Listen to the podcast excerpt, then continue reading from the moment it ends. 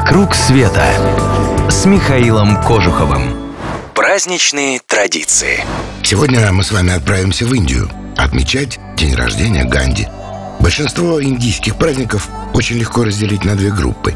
Немыслимо древние и довольно недавние. До древних индуистских обрядов дело тоже дойдет, обещаю. Но сегодня я расскажу вам об одном из новых – дне рождения Махатмы Ганди, который отмечается 2 октября.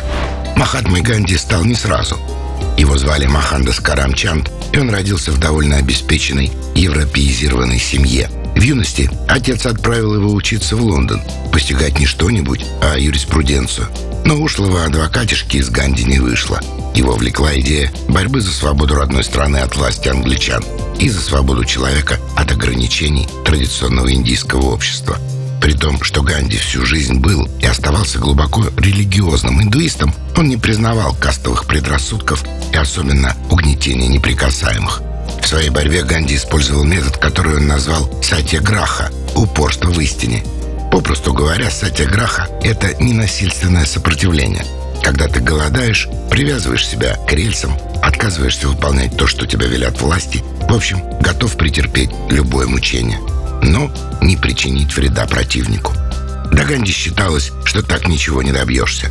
Ганди же доказал, что добиться можно многого, и даже большего, чем оружием. По крайней мере, до того британцы без особого труда били любых вооруженных повстанцев, которых мы назвали бы сейчас террористами.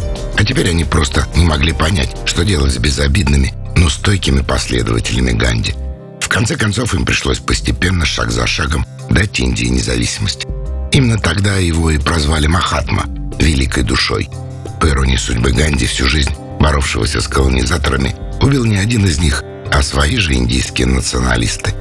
Великого миротворца убили уже после достижения независимости за то, что он призывал мусульман и индуистов к миру. И сейчас находятся фундаменталисты, которые считают убийство Ганди правильным, патриотическим делом. Но их единицы, а вот чтущих его сотни миллионов – все политические и религиозные лидеры Индии в этот день стараются посетить мемориал Ганди в Гуджарате, помедитировать у него, осыпать статую Ганди розовыми лепестками. А самая забавная традиция, связанная с этим днем, это парад маленьких Ганди. В этот день во многих школах дети надевают желтые одежды отшельника, прилепляют себе усы и щетки, а головы прикрывают бежевыми шапочками, которые вроде как делают их похожими на лысину Ганди. Выглядит это как пародия над великим моралистом, но не для индийцев. Для них это знак глубокого уважения к Махатме. 2 октября, когда отмечается день его рождения, дата для путешествия в Индию, согласитесь, не очень удобная. А вот сразу после новогодних праздников самое то. Группа клуба путешествий Михаила Кожухова как раз и отправится туда в это время. Побывать в одном из самых красивых храмов в мире – Амрицаре. Познакомиться с настоящим Раджой – поторговаться на верблюжьем рынке в экзотическом Раджастане. Надумаете присоединиться? Времени не теряйте. Группы у нас маленькие, мест на всех не хватает. И не забудьте подписаться на новости на нашем сайте www.mktravelclub.ru, чтобы первыми узнавать обо всем самом интересном.